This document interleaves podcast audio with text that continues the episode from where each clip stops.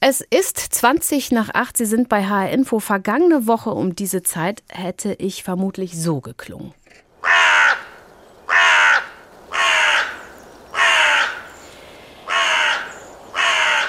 Ich war so erkältet, viel mehr habe ich nicht rausgebracht.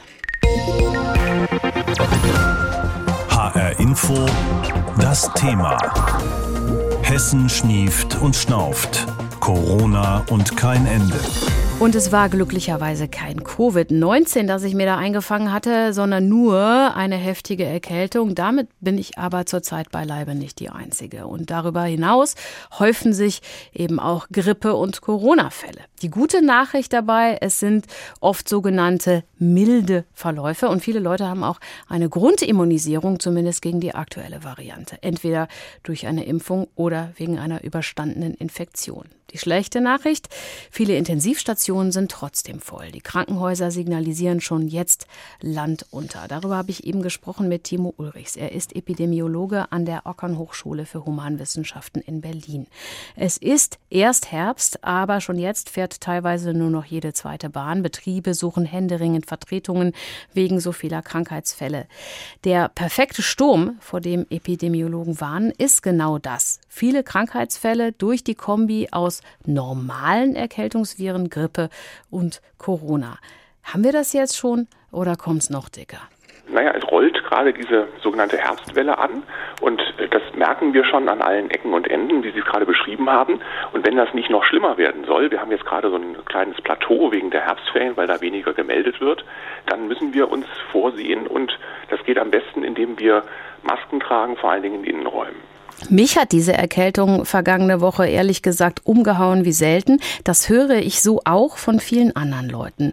Sind unsere normalen Abwehrkräfte auch noch eingerostet?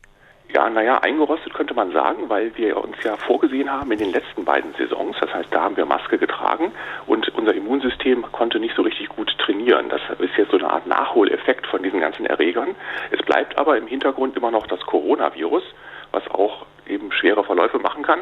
Und die leichten sind auch eben eher relativ zu sehen. Einige merken da wenig von, aber andere, die haut es genauso um, wie Sie gerade beschrieben haben. Gleichzeitig hatte ich jetzt zum Beispiel noch kein Corona. Gibt es eigentlich vielleicht Menschen, die da besser geschützt sind als andere? Was ist zum Beispiel dran an der Theorie, dass man sich nur bei jemandem anstecken kann, von dem man auch eine Bluttransfusion bekommen könnte? Ja, das ist also eher nicht so richtig, denn es gibt also durchaus Übertragungen auch in Haushalten, die dann darüber hinausgehen. Und umgekehrt kann es aber auch sein, dass in einem Haushalt eine Person völlig verschont bleibt, obwohl alle anderen die Covid-19-Erkrankung durchmachen. Und das ist etwas, was wir einfach noch nicht richtig verstehen. Es hängt aber eben nicht so sehr mit der Blutgruppe zusammen, sondern da gibt es noch weitere genetische Faktoren und auch andere, die wir noch nicht so ganz verstehen. Und deswegen ist es wichtig, dass wir daraus keine Regel machen, sondern im Gegenteil uns mhm. möglichst vorsehen und so tun, als könnte jeder jeden anstecken und uns dann ja auch entsprechend verhalten. Corona-Winterreifen, so nennt die Bundesregierung die aktuellen Corona-Maßnahmen wie FFP2-Masken im Wartezimmer, in der Bahn und Tests in Pflegeheimen. Reichen die Regeln aus Ihrer Sicht aus oder müssten wir quasi noch Schneeketten draufziehen und zum Beispiel Maskenpflicht in allen Innenräumen draufpacken?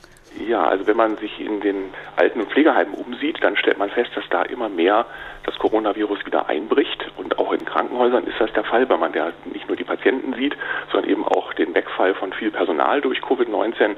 Und das ist also jetzt gerade etwas, wo wir wirklich alle dazu beitragen könnten, diese Situation abzudämpfen oder auch ein bisschen zu entschärfen, indem wir in der Tat alle Masken tragen in sämtlichen Innenräumen und vor allen Dingen, indem gerade die Älteren sich impfen lassen, also entweder als Auffrischimpfung oder überhaupt anfangen, sich impfen zu lassen. Denn das ist ganz sicher hilfreich gegen schwere Verläufe von Covid-19 und unsere Krankenhäuser sind schon überlastet. Aber man darf auch nicht vergessen, es ist auch ein sehr guter Schutz gegen eine Long-Covid-Entwicklung einer Covid-19-Erkrankung. Und das ist etwas, wo wir auch nicht wissen, wie es genau geht, dass wir das wirksam behandeln. Und mhm. deswegen sollte das möglichst vermieden werden, dass man das bekommt. Brauchen wir nicht auch mehr Tests, was die tatsächlichen Corona-Infektionszahlen angeht? Da tappen wir ja ziemlich im Dunkeln, oder? Ja, das ist richtig. Wir testen viel weniger und es kommt auch seltener dazu, dass wir das nochmal mit einer PCR bestätigen lassen. Deswegen haben wir ganz klar viel zu niedrige Zahlen, die die Wirklichkeit nur bedingt abbilden. Das sehen wir auch gerade in München, wo wir ja Superspreader-Event hatten mit dem Oktoberfest. Da sind zwar die Zahlen sehr stark nach oben gestiegen, aber man muss davon ausgehen, dass sie eigentlich noch sehr, sehr viel höher sind und dass die Situation viel ernster ist. Apropos Superspreader, jetzt geht die Zeit der Familientreffen und Weihnachtsfeiern wieder los. Gehen Sie hin oder bleiben Sie zu Hause? Ja, also in kleinem Rahmen und gut abgesichert ist das alles machbar. Dann ist es auch sinnvoll, sich da vorher nochmal zu testen und in so eine Art Vorquarantäne zu gehen. Das hängt ein bisschen davon ab, wie sich die Situation weiterentwickelt in den Wochen vor Weihnachten. Aber dann wäre das durchaus machbar.